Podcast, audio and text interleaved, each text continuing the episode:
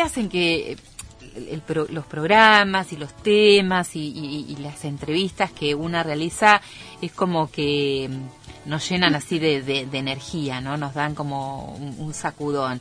Y en este caso en particular vamos a estar hablando em, con una persona que aprecio, que admiro muchísimo, que conozco desde hace mucho tiempo, tal vez no, no, no tan profundamente, pero sí de conocerla de la vida, como es Graciela Estrapa, y a Sabina Piccini, que son dos de las protagonistas de La Noche ha Caído, esta obra que mm, ha estado presentada en, estos días, se ha presentado en estos días y que se va a reponer en, en mayo nuevamente, junto a Raquel Freijó, no me quiero olvidar también, hacen este, este espectáculo que realmente yo había comentado en mis redes sociales, que mm, hacía mucho tiempo que no iba al teatro y creo que no encontré mejor forma de volver que haber eh, ido a ver esta obra. Así que bienvenidas, como les va? Un gusto tenerlas aquí. Eh, bueno, un placer, un placer tenerlas aquí. Bueno, disfrutarlas cerquitas hoy. placer es nuestro, ¿eh? muy agradecida. Estamos todo el elenco por la invitación, eh, por haberte tenido como espectadora en la noche ha caído, por la devolución que nos hiciste. Y, y bueno, eh, nosotros volvemos en mayo con esta obra que empezamos a hacer en pandemia, en el segundo año de pandemia, 2021, por Zoom. nunca, eh, nunca hicimos un espectáculo eh, con estas estrategias. Primero por Zoom, después cuando se abrió un poco eh, con tapabocas y a dos metros de distancia y con miedo. Mucho miedo, ¿no? claro. Eh, Pensá que estamos todos con muchas secuelas que todavía no hemos, no hemos resuelto. Sí, no, hemos procesado y todo lo que va a venir. Eh, entonces, este fue una obra difícil porque no sabíamos qué destino tenía porque viste que al principio parecía que era una pandemia que iba a durar poco y que después todo iba a volver a su ritmo natural. Sí, a la normalidad. a la normalidad. Y eso no fue nunca. Así que mm, eh, ensayamos por Zoom y, y, llevados por la necesidad urgente que teníamos de, de hacer teatro, porque nos habíamos quedado mm. con las manos vacías, o sea, eh, paralizado, no sabíamos si alguna vez íbamos a poder volver a hacer lo que hicimos siempre y lo que creíamos y lo que creemos saber hacer. Y fue como un acto desesperado, decir, vamos a empezar a ensayar. Eh, fue un acto desesperado. Eh, sin ninguna planificación porque todo era el día sí el día a día. sí con las novedades que surgieron no entonces este al trabajar por Zoom trabajamos mucho con intencionalidades que tenían que ver con el ritmo de la voz o sea el cuerpo estaba muerto.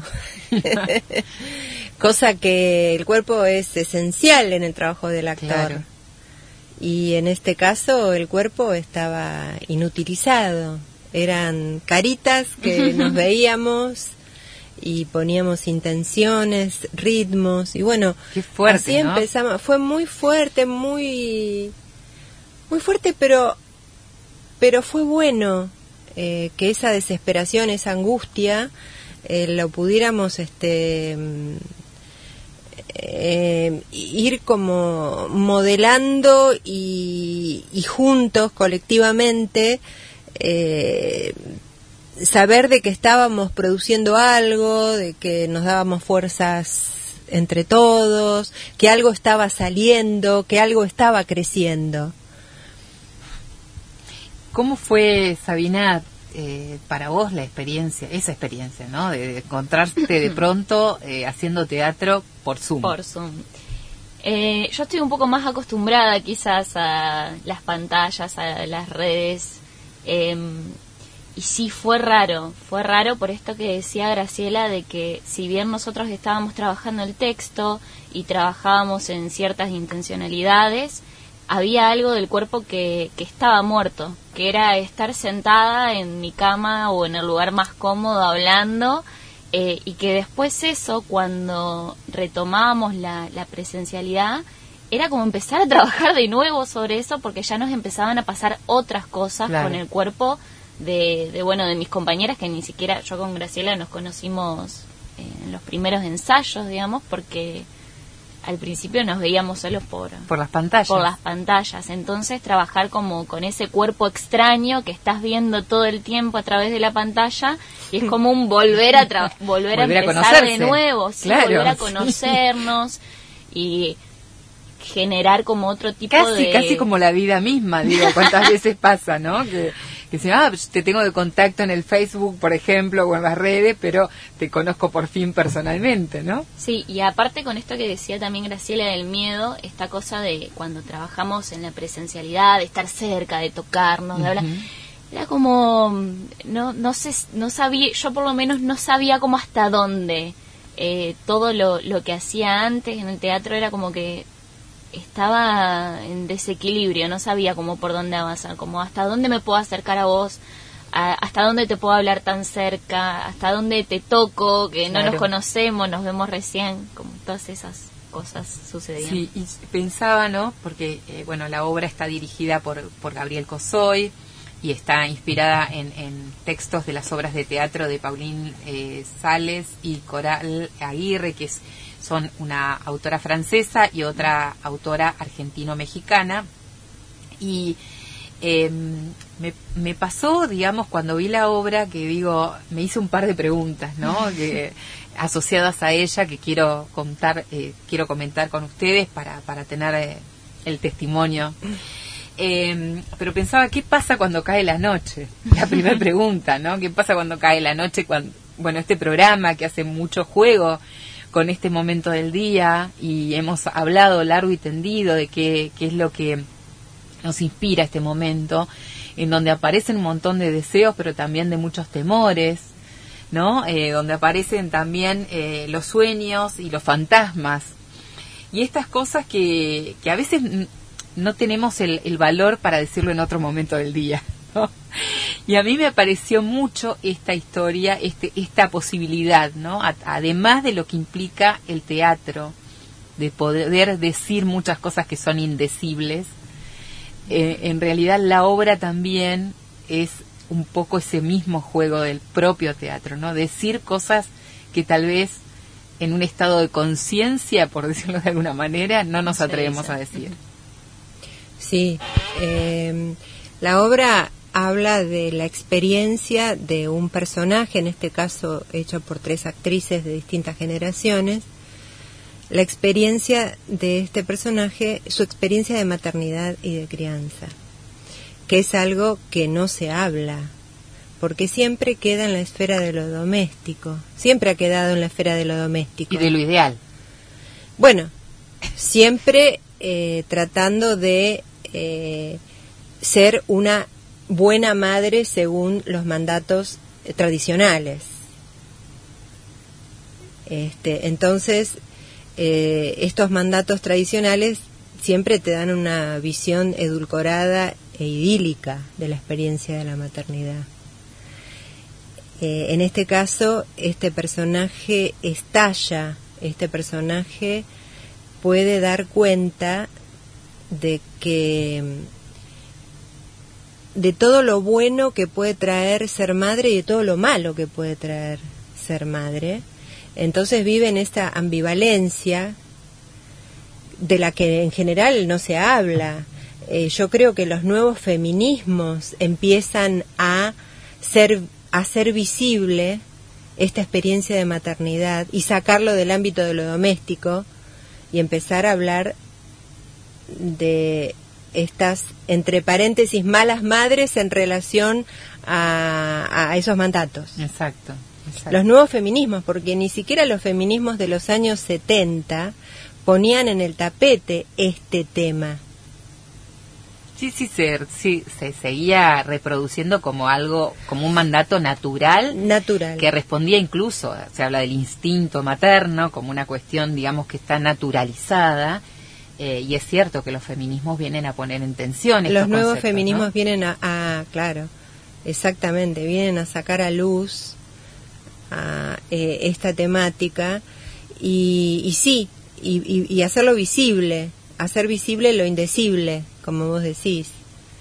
Eso es lo que me atrajo del texto, eh, lo que no se dice, eh, porque este personaje eh, oscila, tiene un comportamiento oscilante todo el tiempo y ambivalente y singular, porque no te viene a decir ninguna verdad ni ninguna certeza, sino que trata de hablar de su propia experiencia eh, desde lo que sufre, desde el dolor, desde mm, lo que calla, mm, desde infinidad de preguntas. Entonces eso es lo que mm, personalmente me atrajo mucho del texto. Si pareciera como que esa noche trae cierta lucidez, ¿no, Sabina? Es como, eh, digo, trae, trae parece un, juego de palabras, pero trae luz a un tema que ha estado en la oscuridad. Sí, de repente me parece que se ve en todas las actitudes naturalizadas que ha tenido a lo largo de su vida, de no solo de ser una buena madre y de querer demostrar que es una buena madre, sino de eh, como estos comportamientos que se esperan de nosotras, que no es solo ese, sino ser una buena mujer, ser buena ama de casa, ser buena en el trabajo, eh, hablar bien, se espera que hablemos bien y que cuando que no nos enojemos, que respondamos con cintura y después a la noche empezás a ver todos esos ítems y bueno, la noche ha caído y te y te rodean los fantasmas, ¿no? Tenés todos los fantasmas con que estás todo el tiempo respondiendo a esos mandatos y de repente no sabes qué es lo que realmente vos querés eh, yo creo que ella está en la búsqueda de algo, pero es poco el tiempo porque se encuentra eh, tantos, tantos, en tantos momentos de su vida respondiendo a lo que se espera de ella que no sabe hacia dónde quiere ir, ¿no? Pero ese no es el lugar en el que quiere estar. Eh, me parece claro, ¿no? claro. sí. tal cual, porque ella no puede ser esa buena madre de los mandatos tradicionales, pero tampoco puede derribarlos. Claro. Hay algo que la, empuja a seguir con ese mandato, ¿no? Del, digo. No, por eso lo problematiza, pero no puede, yo, según mi punto de vista, no puede tampoco derribarlos. Pero em, cuando está en ese vértigo a la noche, que en donde se hunde, donde pareciera que el personaje se hunde en la desesperación o se hunde en esa rutina alienante que implica también la crianza, ella eh, saca la cabeza, ella levanta la cabeza y, eh, y, opta por un camino que es el camino eh, de la vida, o sea, inventa historias, imagina irse a otro lugar, Groenlandia, es decir, em, utiliza estrategias que, em, que van más en, que, van más en sintonía con la vida, tratando de seguir esa, ese caminito de la vida. Es lo que le hace también sobrevivir, digo. Exactamente. Y ve eh, el proceso eh, más largo. Eh, en vez de hundirse, saca la cabeza y ella puede ver un proceso más largo. Eh, tratando de imaginar, imaginar es, historias. Es fascinante, es fascinante también ver cómo entre las tres protagonistas han construido este personaje, ¿no? Porque eso también es un juego muy muy interesante desde lo actoral, digo, eh, esa fuerza y esa coherencia que tiene un personaje interpretado por las tres mujeres que están en el escenario, que son ustedes tres como actrices. Sí, nosotros no nos conocíamos nosotros no nos conocíamos, yo tampoco había trabajado nunca con Raquel. Em, yo creo que bueno, es esa energía vital producto de el contexto en que empezamos a trabajar, en donde era todo un desierto, no se sabía nada, y esa misma, eso nos, nos llenó de energía como para seguir y, y, crear un vínculo entre nosotros, porque si vos estás en Zoom y ves a otro que no conoces, porque no nos conocíamos, a la distancia, no podés tocarla, no podés sentir su, su olor, no podés... Es decir, Qué trabajo también para el director, digo. Qué trabajo para el director. En el momento en que pudimos sacarnos los tapabocas y decir, bueno, nos acercamos, ahí empezamos a crear un vínculo cuerpo a cuerpo. Y eso para mí fue, fue inmenso, porque ya habíamos estado muchos meses eh, cada uno como en su cubículo, solas solas, como el personaje, porque el personaje también está solo, eh, sola. Eh, fíjate que el personaje no puede hablar de lo que le pasa con nadie. Nosotros de alguna manera estábamos así. Sí, es, es como un monólogo interno. Exacto, exacto. Eh, y con respecto a lo que dice muy bien Sabina, sí, eh, por supuesto ahora todo el mundo, el mundo está cambiando, ¿no? Pero... Mm, Pero parece que no lo registramos, ¿eh? Hay veces que no. No, no, porque sigue... o sea, esto que se espera de las mujeres. O es hay mandatos, perdón, Graciela, que están como demasiado arraigados. sí, exacto. Sí, inconscientemente. Sí, sí, sí. Porque os espera una mujer sacrificada que cuide de la familia y de, los, y de las criaturas. O se espera una, una super mujer que se pueda eh, que pueda trabajar fuera de su casa, dentro de su casa y es una super super. Son dos modelos. Sí, sí, es como que hay una, suma, hay como una sumatoria, ¿no? Porque antes había esta división donde la mujer generalmente, digo, eh, asumía el rol de, de, maternar o de quedarse en su casa, pero ahora, además de eso, y con la fuerza de esos mandatos, también se le exige que haga una carrera, que sea profesional, que se forme, que, que, y que le vaya bien, vaya bien. Sí, sí, que sea exitosa. Exacto, exacto. Que sea exitosa, sí, que tenga logros, buena, si no tiene logros. Si sos buena, sos amada, y si sos amada, sos feliz también. Está como esa lógica. Sí. Pero ¿qué pasa cuando te encontrás en tu casa con una realidad que no es esa? Sí, bueno, te, te inventas historias para viajar un rato. Sí, sí, no, porque eso al hombre no se le pide, obviamente, ¿no? No, no, no, está más, el rol más claro, digo. Eh, bueno, yo creo que, como vos lo decías al principio, como lo estaban señalando, eh, digo, hay eh, también hoy una revisión de todas esas cuestiones. Digo, esta obra no me la imagino puesta en escena hace mm. mucho tiempo atrás, ¿no? Recién ahora podemos estar planteándolo en un escenario, digo ustedes, y planteándose dentro de la agenda de los temas cotidianos. Sí, eh, dentro de los temas eh, cotidianos y es una obra creo muy contemporánea. Exacto. Muy actual. Sí, a mí me, me, impactó mucho eso, porque hablando de este tema sí, eh, no, no puedo dejar de mencionar que una lo, lo asocia inmediatamente con esta famosa cuestión de las tareas de cuidado asignadas tradicionalmente a las mujeres y lo que significa eso en términos económicos, de tiempo, etcétera, etcétera, etcétera. Un tema que hablamos habitualmente aquí, digo, pero está muy vinculado, ¿no? En la obra está presente eso.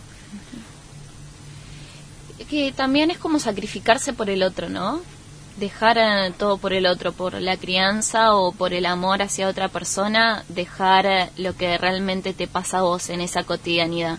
Por eso creo que el personaje también está un poco perdido, porque ha sacrificado tanto de su vida para amar a los demás y para hacer lo que corresponde hacer que, se olvidó de un poco de sus deseos y de vivir también en esa en esa historia que, que vive, digamos.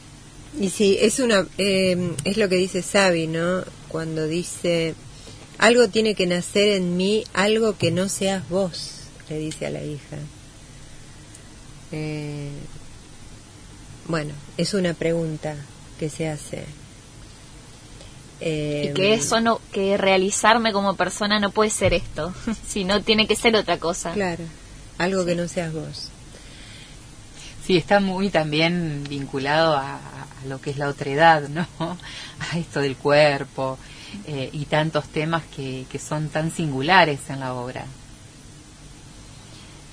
Sí, eh,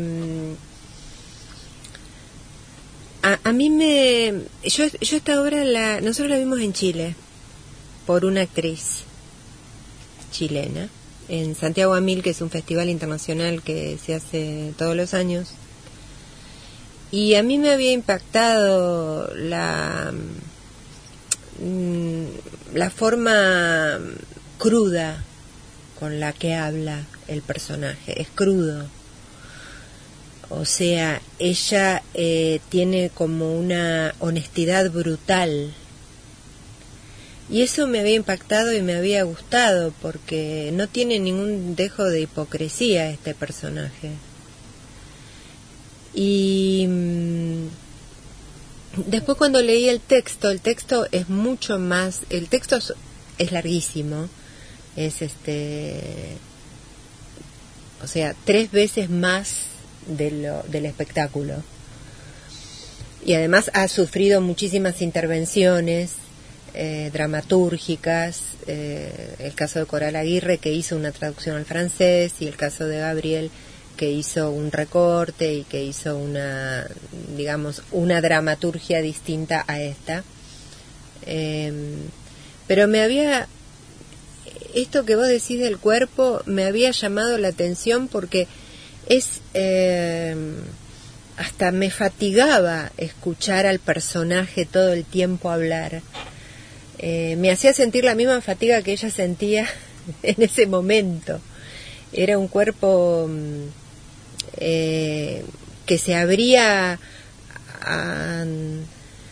con una honestidad que a mí me de alguna manera también me enamoraba. Me enamoró también por eso porque ella busca eh, como, es decir, determinadas cuestiones como la corrección política que habla la obra, eh, la imagen de sí misma, eh, ella las derriba, las va derribando así con sin asco y queda en un plano, eh, en un territorio plano, y sobre, sobre ese territorio plano ella va construyendo otra manera de, de estar en el mundo, con más con, honestidad.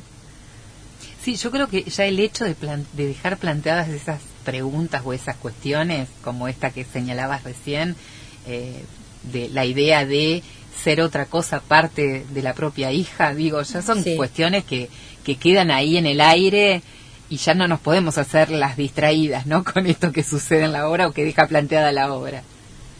No, no, para nada.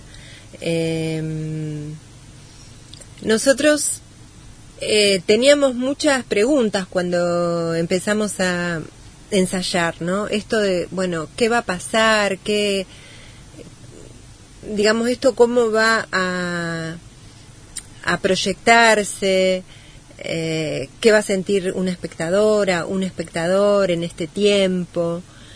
Y bueno, evidentemente, si, nos hace, si, si la obra ayuda a hacerse más preguntas y a reflexionar sobre la experiencia de la maternidad y la crianza, tal como este personaje reflexiona, me parece que ahí nos tenemos que sentir bien, sentir que, está llegando, que de alguna manera está modificando en algo al espectador, porque si no, ¿para qué uno hace lo que hace?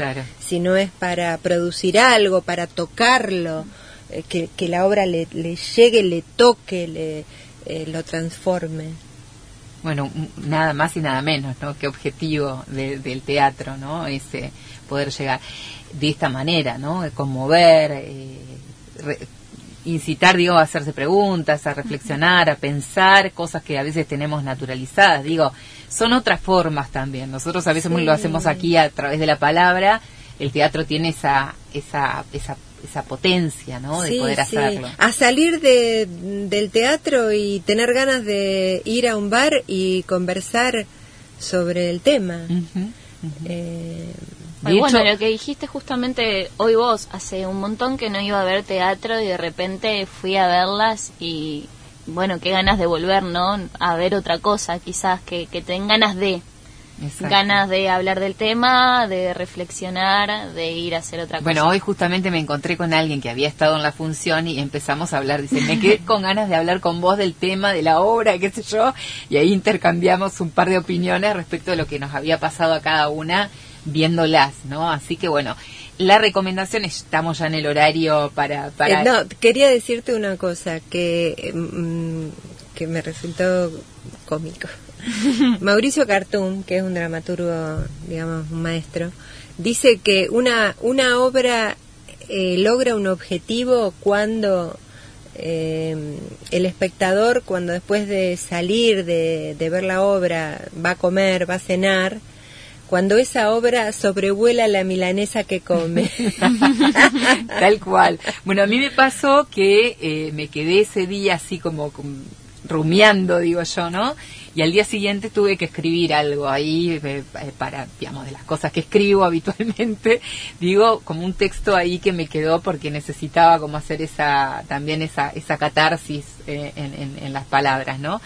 Em, decía, no, hemos spoileado bastante, a pesar de que una no quiere, pero bueno, es inevitable. Lo cierto es que la obra se repone en mayo.